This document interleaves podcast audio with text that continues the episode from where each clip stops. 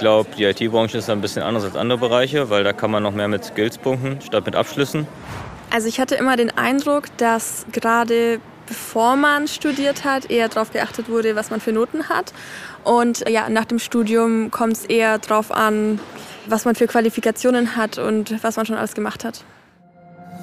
Das waren Reaktionen auf die Frage, ob beim Berufseinstieg mehr auf Abschlussnoten oder doch Skills geachtet wird.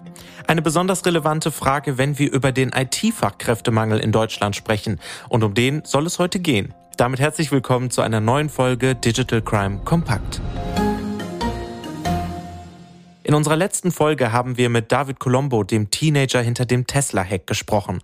Er hat sich schon im frühen Kindesalter mit dem Hacker-Virus angesteckt, wurde von der Industrie- und Handelskammer beim Ausleben seiner Computerleidenschaften unterstützt und hat schon als Jugendlicher bei globalen Unternehmen wie Tesla und Red Bull IT-Schwachstellen gefunden. Heute ist er sogar Gründer seiner eigenen IT-Firma. Du hast die letzte Folge verpasst? Dann hör doch gleich im Anschluss rein.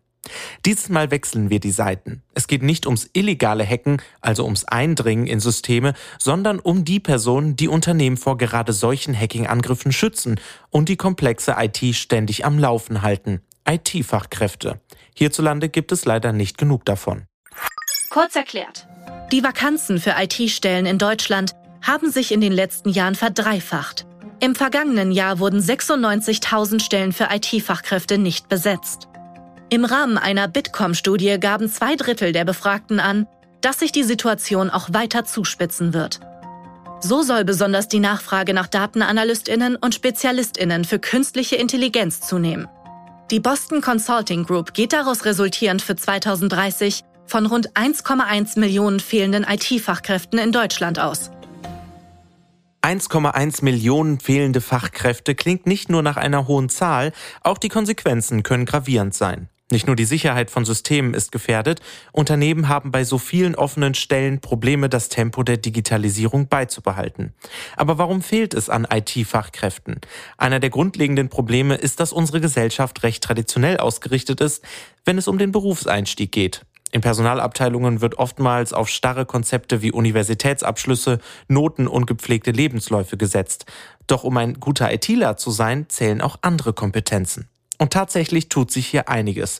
Immer mehr Unternehmen setzen auf QuereinsteigerInnen. Wäre der Einstieg in das Thema IT auch etwas für dich? Tatsächlich gar nicht. Ich bin technisch komplett unbegabt und würde keinem einen Gefallen tun damit.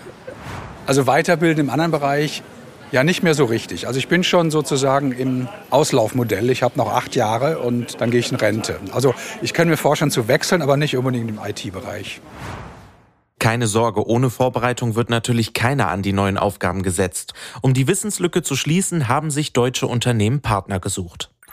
Kurz erklärt. Die Industrie- und Handelskammern sowie die Handwerkskammern stellen oft kostengünstigere Aus- und Weiterbildungsmöglichkeiten für den Quereinstieg in die IT zur Verfügung.